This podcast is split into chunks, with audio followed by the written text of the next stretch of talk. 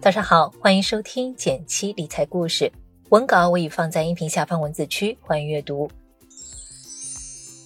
最近你喝奶茶了吗？你能想到奶茶品牌喜茶竟然和清洁剂品牌威猛先生联名了吗？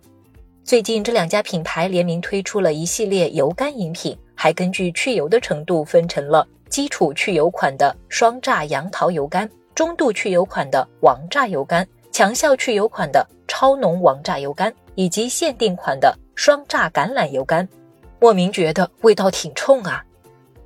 近些年来，联名这个行为在各种消费品之间盛行，诞生了不少迷惑的商品。但嘴上吐槽归吐槽，大家在付钱的时候还是很诚实的。而商家们也早就知道，不管是什么商品，大家都更愿意为联名款买单。比如我们熟知的阿迪达斯，就曾因联名起死回生。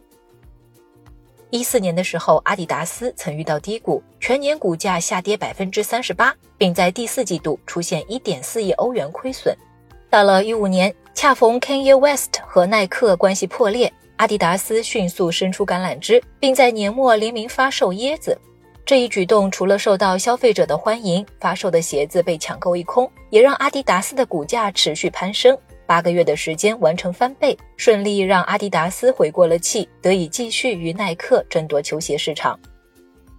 哎，为什么我们对单个品牌没啥大感觉，联名后涨价了反而来了兴致呢？大家除了联名款，应该也很喜欢限时限量的东西吧？小到春季限定奶茶，大到爱马仕铂金包，而它们的共同点就在于稀缺。只在固定的时间可以买到，或者总量稀少难以得到，这都是它们的稀缺属性。而古人早就告诉我们，物以稀为贵，这也是为什么奢侈品，特别是联名奢侈品，不仅保值，还具有不小升值潜力的原因。保值属性也是近两年奢侈品遭到抢购的原因之一。这里想必有的小伙伴要问了。既然买联名或者限量的产品可以保值，那是不是说以后消费都应该尽量购买这类商品呢？买它们是不是买到就是赚到呢？这世上当然不存在一刀切的答案，到底是不是合算？你可以参考以下三点来进行自主判断。第一，快消品图个乐，比如开头提到的喜茶、威猛先生联名食品和日用品之类的快消商品，它们就是不可保存的。吃完用完就没了，所以对于联名快消品，我们本着图个乐的思路就行了。你喜欢有兴趣，那就下手享用吧。当然，这也要建立在价格允许的范围内。比如优衣库的联名款，一件 T 恤也就百来块，大可以买来尝尝鲜。但如果平时喝两块的矿泉水，心血来潮买了瓶八千的，那就是冲动消费了。第二，消费还是投资？对于可长期保存的商品，还要区分你买这件商品的初衷是消费还是投资。我们以鞋子为例，你买了联名款收藏起来，它可以被看作一项投资；你买了联名款穿，它只是一项消费。因为鞋子在二手市场中有没有着过地的价格天差地别，包包也是这样，虽然不会用一次就大幅贬值，但是二手市场上价格卖得高的都是保存状态好的。如果当做消费，那么通过合理设置目标，慢慢攒钱买下心仪的商品就好。如果你恰巧保养得好，几年后升值了，也全当是额外收获。如果当做投资，那么你也需要注意花费的占比，不能 all in。如果有十万块用于投资，那用在商品投资上的不应该超过一万块。第三，懂这件商品吗？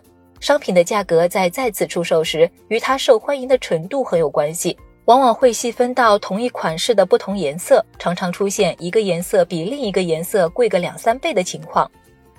就像同一款盲盒，没拆的时候一个价，一旦拆开盒子知道了款式，普通款的价格浮动都能差好几倍。投资商品时，如果只是一知半解，买了个热门型号的冷门款，不说赚钱了，甚至还可能会亏。只有非常了解这件商品，心中有个大致价格区间，并时不时了解一下市场行情。比如是不是要复刻了，才能保证手上的东西不折价？所以在投资商品时，不懂不投这条铁律也是要遵守的。看完今天的文章，相信你一定发现了，聪明花钱是能帮我们赚钱的。购买联名款、限量款是不是败家行为，也不能一概而论。其实日常生活中还有很多花钱技巧，可以让你边花边省，边花边赚。如果你有兴趣了解学习，可以加入我们的减七实操营。好了，今天的内容就到这里。新粉丝朋友记得按照文稿开头提示来领取你的专属福利。想边听故事边学理财，就订阅我的电台吧。每周一到周五，我在这里与你不见不散。我们明天见，拜拜。